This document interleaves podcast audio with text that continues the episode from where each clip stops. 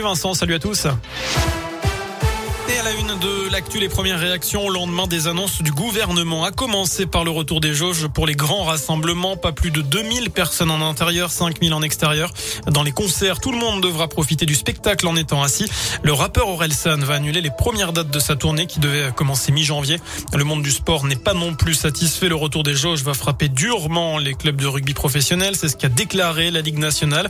Elle précise que les ressources sont liées à plus de 60% à la présence du public dans les stades. Dans ce contexte, de crise sanitaire, Jean Castex a annoncé tout à l'heure que les infirmiers des services de soins critiques eh allaient bénéficier d'une prime mensuelle de 100 euros. Elle sera versée dès janvier à 24 000 personnes. Pas sûr que cela suffise à apaiser les tensions dans les hôpitaux. Le personnel des urgences du CHU de Rouen a entamé hier une grève illimitée pour dénoncer les manques de moyens humains et matériels. Dans le reste de l'actu, retour sur cet accident de la circulation ce matin dans la Loire, plus précisément sur la départementale 7 à hauteur de Saint-Vincent de Boissé. Deux véhicules sont entrés en collision.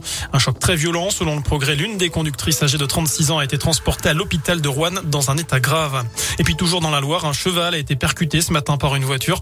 Ça s'est passé sur la commune de Précieux, là aussi sur une départementale.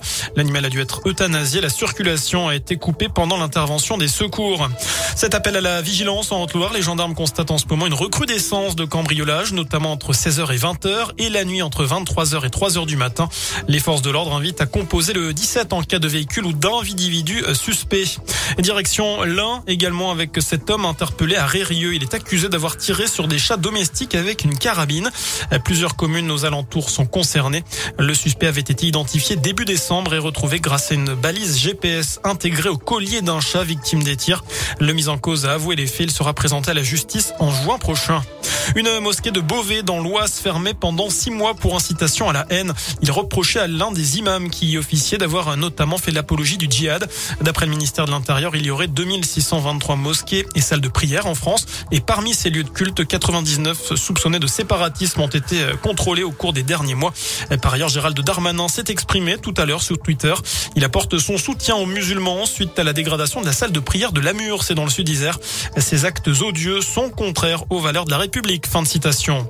Il avait lancé la première émission télé de science-fiction en France avec son frère jumeau dans les années 80. Grishka Bogdanov est décédé à l'âge de 72 ans dans un hôpital parisien. Dans un communiqué, sa famille précise qu'il s'était paisiblement entouré de l'amour de sa famille et des siens. Enfin, en sport, des cas de Covid au sein de l'équipe de France de handball, alors que l'Euro 2022 doit commencer le 13 janvier. Huit joueurs, dont Nicolas Karabatic, ont été infectés par le Covid et isolés. Voilà pour l'essentiel de l'actu sur Radio Scoop. Passez une excellente fin de journée. Le prochain avec l'info dans une demi-heure. À tout à l'heure. Merci.